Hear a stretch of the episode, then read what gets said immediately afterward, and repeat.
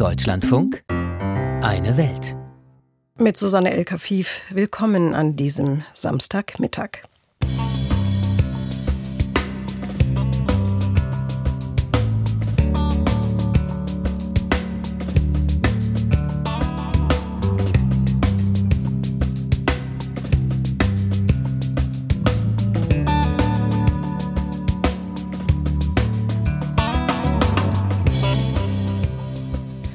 Unsere Themen heute in Eine Welt in unserem Auslandsmagazin. Myanmar, Rebellen auf dem Vormarsch. Die Militärjunta scheint immer mehr an Boden zu verlieren. Steht das Land heute vor einem Wendepunkt? Nahost, wir wollen auf die Lage der Menschenrechte in diesem Krieg schauen. Wir sprechen mit einem Vertreter von Human Rights Watch.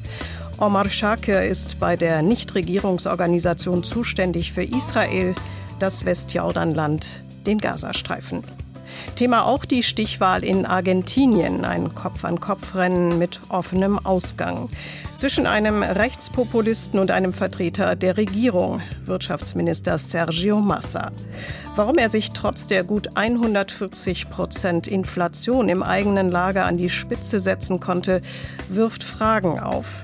Eine Welt daher mit einem Porträt von Sergio Massa.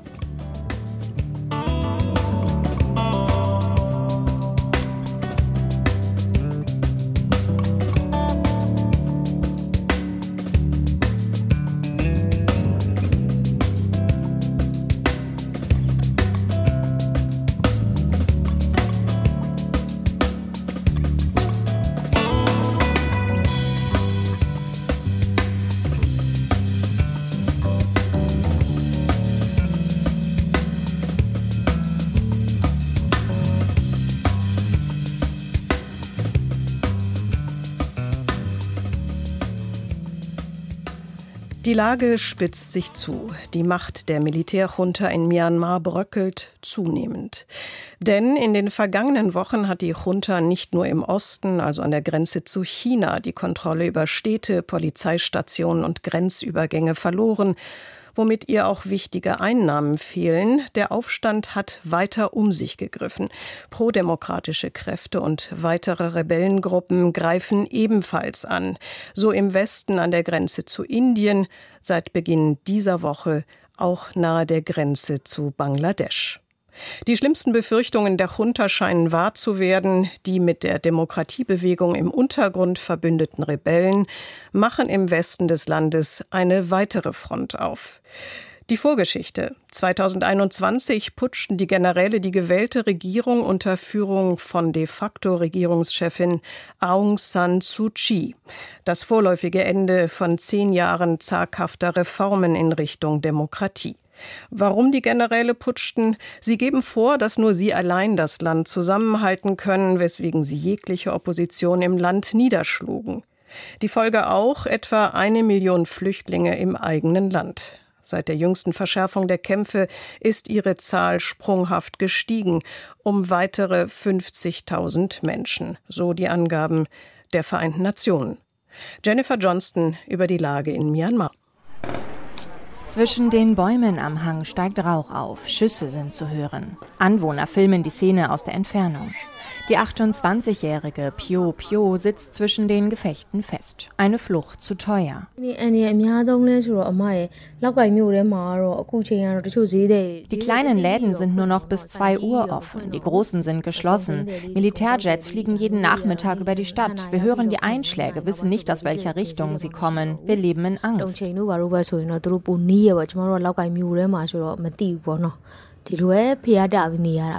Erzählt die junge Verkäuferin am Telefon der ARD. Sie unterstützt die Rebellen im Shan-Staat im Nordosten von Myanmar, die seit rund drei Wochen gegen das Militär kämpfen. Die Allianz aus drei bewaffneten ethnischen Gruppen hat mittlerweile Dutzende Militärposten, Polizeistationen und Grenzübergänge unter ihre Kontrolle gebracht. Sie nennen ihren koordinierten Angriff Operation 1027, also nach dem Tag Ende Oktober, an dem sie ihre Operation gestartet haben. Sie haben Brücken und Straßen gesprengt, so kann das Militär nicht anrücken. erzählt eine 38-jährige Mutter dreier Kinder, die anonym bleiben möchte.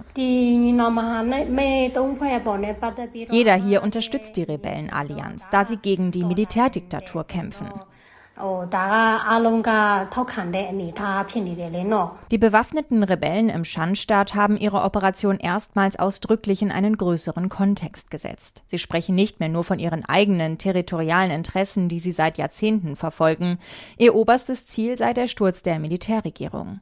Damit verfolgen sie das gleiche Ziel wie die Regierung der nationalen Einheit der NUG, einer Parallelregierung, die sich kurz nach dem Putsch gebildet hatte und der Mitglieder der alten Regierung angehören. Ihr Sprecher Ujo So sagte im Interview mit der ARD, die Kooperation ist sehr gut. Wir werden besser. Wir werden die Militärdiktatur beenden. Das Wichtigste ist die Unterstützung der Bevölkerung. Wir haben nun ein gemeinsames Ziel. Laut Experten wie Richard Horsey von der International Crisis Group ist es der kritischste Moment für das Militär seit ihrem Putsch im Februar 2021. So the current situation is one of considerable jeopardy for the military regime in Myanmar. Die derzeitige Situation ist für das Militärregime in Myanmar sehr bedrohlich. Es steht wahrscheinlich vor der größten Prüfung seit vielen Jahrzehnten. Die Kämpfe haben sich mittlerweile von der nördlichen Grenze des Shan-Staates bei China auf zentralere Regionen rund um Mandalay ausgedehnt. Zudem gibt es Kämpfe an der Grenze zu Bangladesch und an der Grenze zu Indien.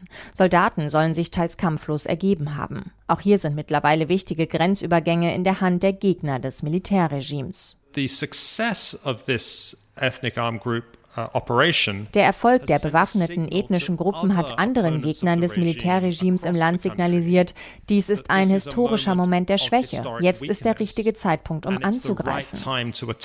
Beobachtet Krisenexperte Horsey. Das Militär reagiert auf die Angriffe ihrer Stellungen mit Luftangriffen sowie Artilleriebeschuss, aber bisher war die Armee nicht in der Lage, das Gebiet zurückzugewinnen.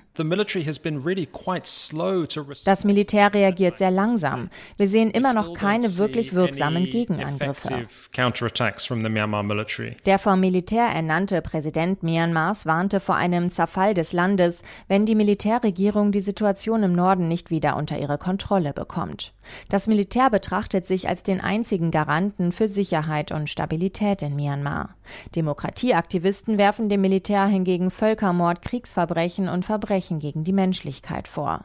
Immer wieder sterben unbeteiligte Zivilisten bei Luftangriffen auf Dörfer, Schulen oder Klöster, gibt es Berichte über Folter von Regimegegnern. We bring the stability die Parallelregierung NUG verspricht den Menschen Stabilität und Frieden, wenn sie das Militär besiegt haben, so Sprecher Ujo So. And at the end we will establish the new Myanmar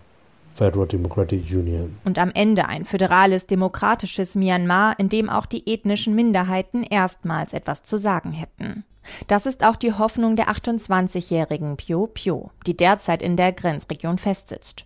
Sie sehnt sich zurück nach den zehn Jahren vorsichtiger Demokratisierung unter der Friedensnobelpreisträgerin Aung San Suu Kyi. Oh, unter ihr war unser Leben gut. Wir hatten regelmäßig Strom, Bildung. Ich war voller Hoffnung. Wenn wir vereint sind, können wir gegen das Militär gewinnen. Ich wünsche mir ein sicheres Land zurück, in dem Menschenrechte geachtet werden und wir Frieden haben ohne Unterdrückung Korruption und Korruption. ပြောရရင်တော့ကွာဟိုလူအခွင့်အရေးစိတ်လုံးလုံးချုံချုံစီကံတကြနဲ့ဖြစ်နိုင်မယ့်နိုင်ငံမျိုးကိုပဲလိုချင်တာပေါ့။နိုင်ထက်စီးနေနေမရှိတာမျိုးတွေလက်ပေးလက်ယူမရှိတဲ့မျိုးတွေဒါမျိုးတွေမြင်ချင်တာပေါ့အမရဲ့ Derzeit ist unklar, wie weit sich die Offensive ausbreiten wird und ob die Rebellen die Gebiete langfristig halten können. Für den Moment sind die Geländegewinne für die Regimegegner zumindest ein Hoffnungsschimmer auf eine bessere Zukunft. Soweit der Bericht von Jennifer Johnston. Die Meldung in dieser Woche. Deutschland ist einem beim Internationalen Gerichtshof der Vereinten Nationen eingeleiteten Völkermordverfahren gegen Myanmar beigetreten. Ein Sprecher des Außenministeriums gestern in Berlin, Zitat, Deutschland fühlt sich in besonderer Weise verpflichtet, einen Beitrag zur Vorbeugung, Aufklärung und Bekämpfung von möglichem Völkermord zu leisten und ein Zeichen dafür zu setzen, dass Staaten für Völkermordhandlungen zur Verantwortung gezogen werden.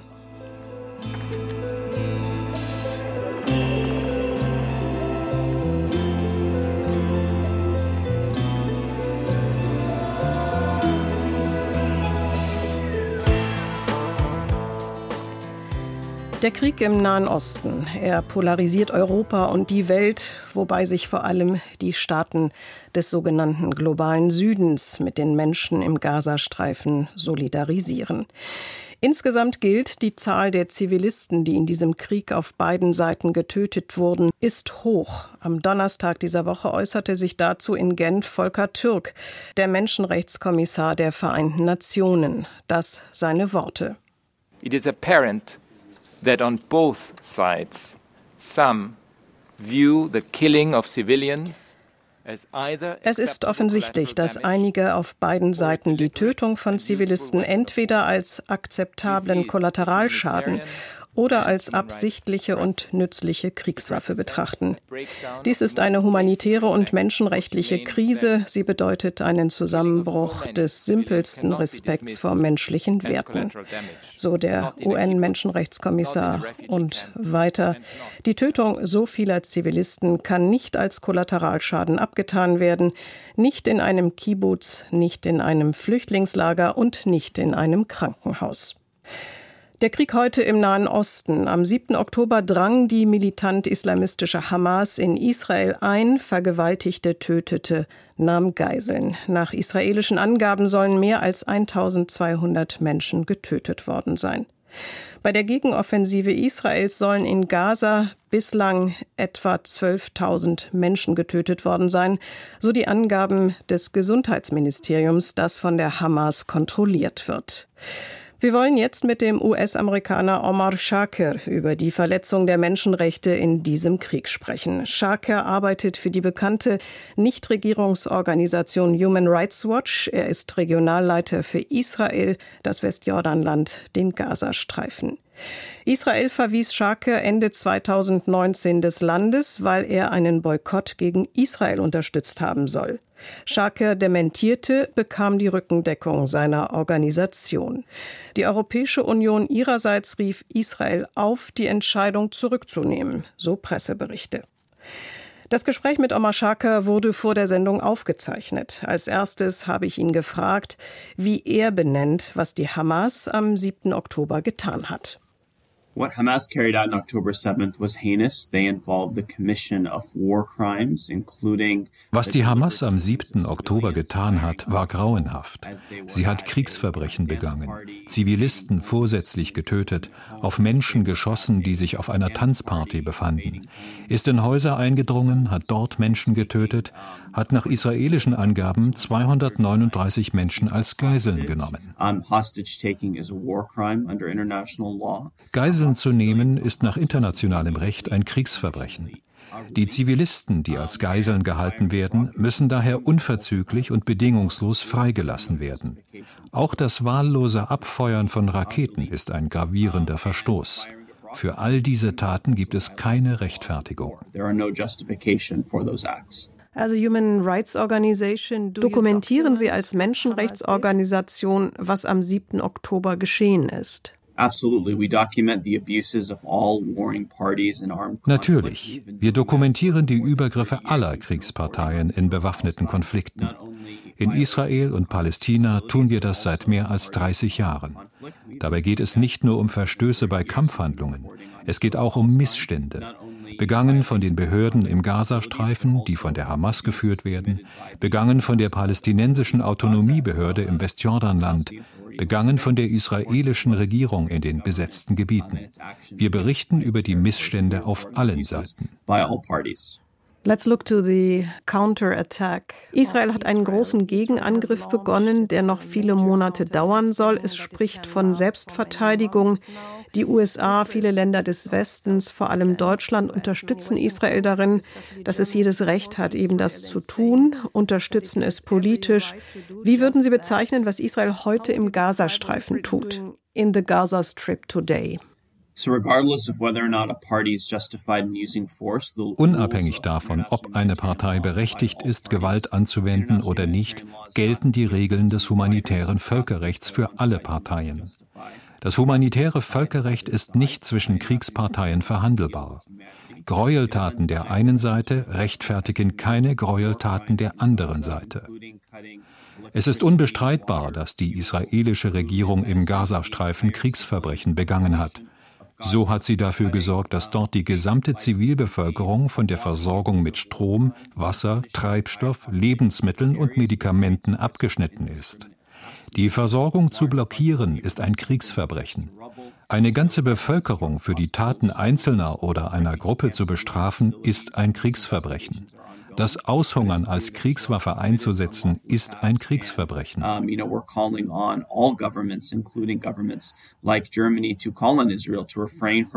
Wir fordern daher alle Regierungen, auch die deutsche Regierung auf, Israel dazu zu bringen, rechtswidrige, wahllose und unverhältnismäßige Angriffe zu unterlassen. Wir fordern sie auch dazu auf, die Waffenlieferungen an die israelische Regierung auszusetzen, da die Gefahr besteht, dass sie zur Begehung von Kriegsverbrechen eingesetzt werden. Uh, uh, Now Israel argues that its war is against Hamas. Nun argumentiert Israel damit, dass sein Krieg der Hamas gilt und nicht der palästinensischen Zivilbevölkerung, dass damit Hamas verantwortlich ist für zivile Opfer. Es heißt, die Hamas benutze Zivilisten als Schutzschilde wie im Shifa-Krankenhaus. Ist dieser Vorwurf nach Ihrer Kenntnis gerechtfertigt?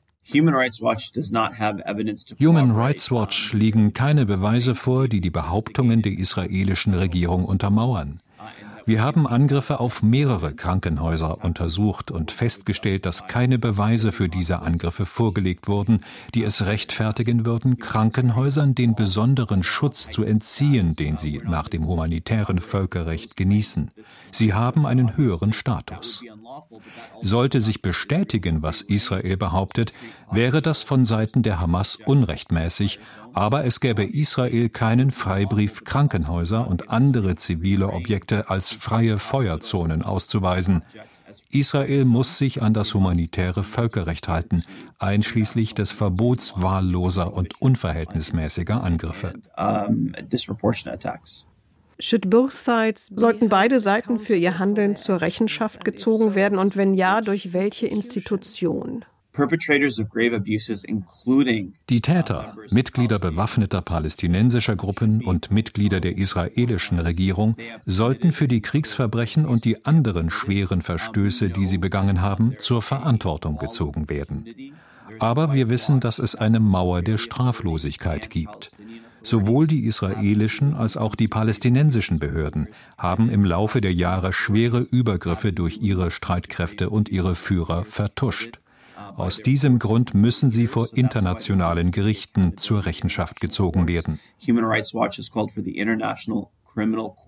Human Rights Watch hat den Internationalen Strafgerichtshof aufgefordert, die schweren Verbrechen zu untersuchen. Der Internationale Strafgerichtshof führt derzeit eine formelle Untersuchung durch. Der Staatsanwalt hat erklärt, dass er die aktuellen Ereignisse verfolgt und dass sie in den Zuständigkeitsbereich des Gerichts fallen. Es ist daher von entscheidender Bedeutung, dass der Internationale Strafgerichtshof die Ermittlungen vorantreibt und versucht, die schweren Verbrechen, die von den israelischen Streitkräften und den bewaffneten palästinensischen Gruppen begangen wurden, zur Anklage zu bringen.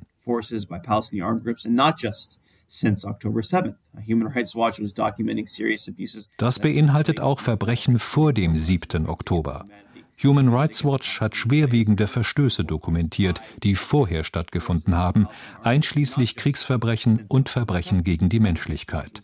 Begangen von Israel an Palästinensern, begangen von palästinensischen Behörden und bewaffneten Gruppen. Es ist von entscheidender Bedeutung, dass diese Untersuchung versucht, die Mauer der Straflosigkeit zu überwinden und den Opfern ein gewisses Maß an Gerechtigkeit zu verschaffen. Wir haben wirklich keine andere Wahl, als das voranzutreiben. Denn wir wissen, wenn schwere Übergriffe straffrei ausgehen, ist das der Auslöser für weitere Gewalt und Feindseligkeit. Die Ursachen zu bekämpfen heißt also, gegen die Straffreiheit anzugehen. Täter müssen zur Rechenschaft gezogen werden, sonst nimmt die Gewalt weiter zu. Soweit die Position von Human Rights Watch.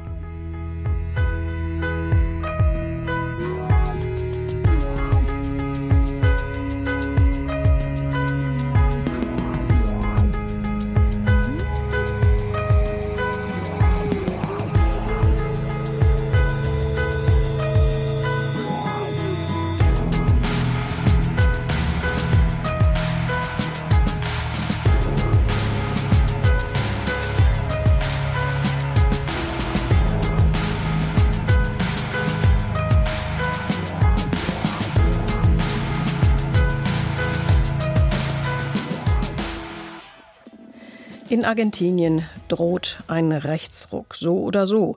Das ist die Einschätzung von Experten vor Ort. Denn entweder wird der Rechtspopulist Javier Milei der neue Präsident oder es wird der konservative Sergio Massa der Kandidat der Regierung.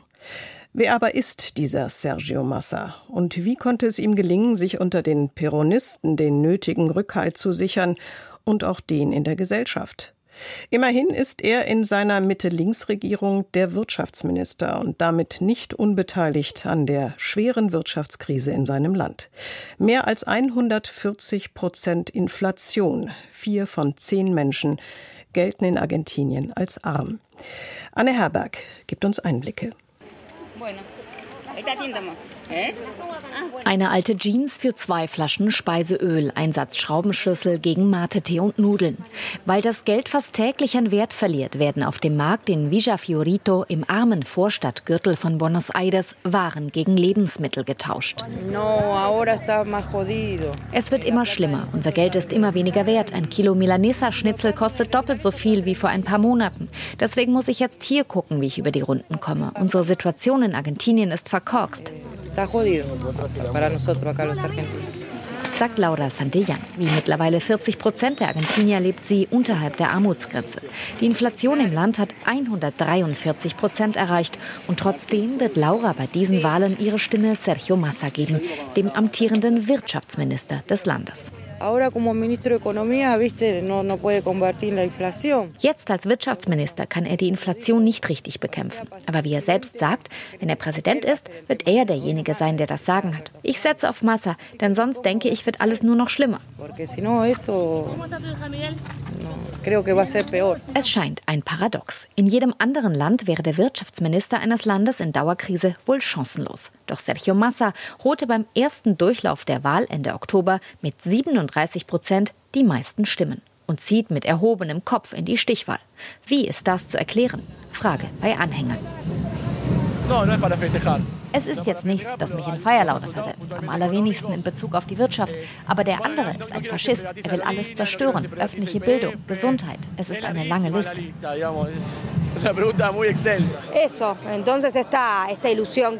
Millet verspricht eine Illusion und ich verstehe, dass sie verfängt. Aber ich glaube, mit ihm wird alles nur noch schlimmer. Ich bin auch kein Fan von Massa, aber ich glaube, er ist die einzige Möglichkeit, um Argentinien vor dem Auseinanderbrechen zu bewahren. Massa das kleinere Übel also also. Und tatsächlich dürfte es ihm vor allem in die Hände spielen, dass sein Kontrahent abschreckt. Der ultraliberale Rechtspopulist Javier Milei, der gern mit Kettensäge auftritt, der den US-Dollar als Zahlungsmittel einführen möchte und den Handel mit Organen verteidigte. Den argentinischen Papst nannte er einen Idioten. Der Verrückte, so der Titel einer unautorisierten Biografie über Millet. Und Massa greift bewusst das Bild eines emotional instabilen Kandidaten auf, der für das Amt als Präsident gar nicht befähigt ist. Wie hier bei der letzten TV-Debatte. Javier, esto es vos o yo. Javier, du oder ich, darum geht es hier. Die Argentinier müssen sich entscheiden, wem sie das ausgewogene Handeln, die Fähigkeiten, das emotionale Gleichgewicht und den Realitätssinn zutrauen, Argentinien in Zukunft voranzubringen. Hast du diese Fähigkeit etwa? fragt Javier Milei zurück. Lass uns einen psychologischen Test machen, kontert Massa. Tatsächlich gelang es ihm, sich als besonnener Staatsmann und pragmatischer Krisenmanager zu inszenieren. Er verteidigt den Sozialstaat, die Menschenrechte und eine multilaterale Außenpolitik, pflegt aber auch beste Beziehungen zu Unternehmern, zur Justiz und zur US-Botschaft. Voy a convocar als Präsident werde ich eine Regierung der nationalen Einheit einberufen. Ich werde die besten und kompetentesten einberufen, unabhängig ihrer Parteizugehörigkeit. Der 51-jährige Jurist gehört den regierenden Peronisten an. Jener populistischen Bewegung also, die sich auf Juan Domingo Perón und seine Frau Evita beruft und Argentiniens Politik seit Jahrzehnten dominiert. Mal von links, mal von rechts. Ideologisch ist der Peronismus recht biegsam. Es geht um Zugehörigkeit, um Verbundenheit und immer auch um Machterhalt. Muy buenas noches.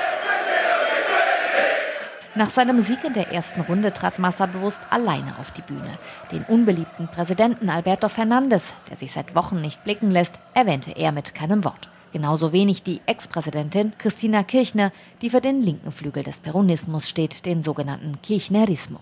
Massa geht bewusst auf Distanz. Er weiß, um die Stichwahl zu gewinnen, muss er Wähler im rechten Lager überzeugen. Dabei hilft es ihm, dass er innerhalb des Peronismus als Chamäleon gilt und quer durch alle Parteien gut vernetzt ist, sagt der politische Journalist und Massa-Biograf Diego Genut. Massa ist ein Karrieretyp mit 35 Jahren Erfahrung in der Politik und dem unbedingten Willen, an die Macht zu kommen, egal wie. Er kommt eigentlich aus dem rechten Lager, hat aber die Fähigkeit, mit allen zu können. Einmal als Verbündeter in der Koalition mit der Linksperonistin Christina Kirchner, ein anderes Mal gegen sie im Bündnis mit ihren politischen Gegnern. Das macht ihn unvorhersehbar, für manche auch wenig glaubwürdig. Doch während die Regierungskoalition praktisch auseinandergefallen ist, hat er nicht aufgegeben. Und jetzt hängt alles an ihm.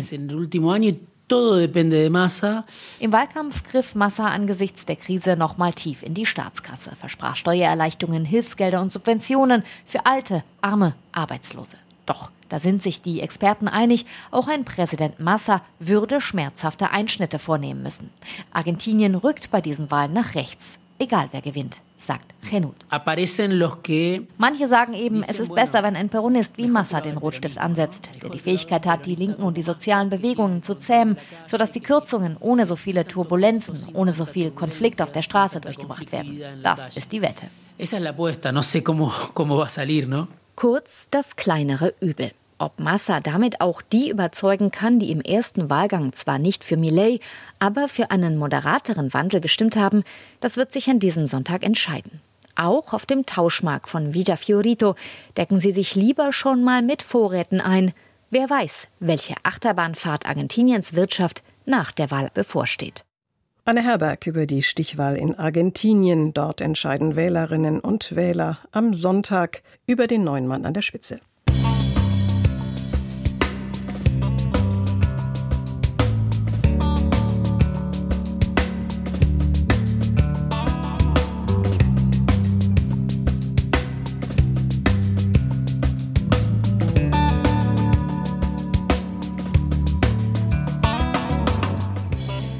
Das war unser Auslandsmagazin am Samstagmittag und das waren unsere Themen. Myanmar, die Macht der Generäle bröckelt. Nahost, Omar Shakir formuliert die Position von Human Rights Watch zur Lage der Menschenrechte. Und Argentinien, Sergio Massa will neuer Präsident werden.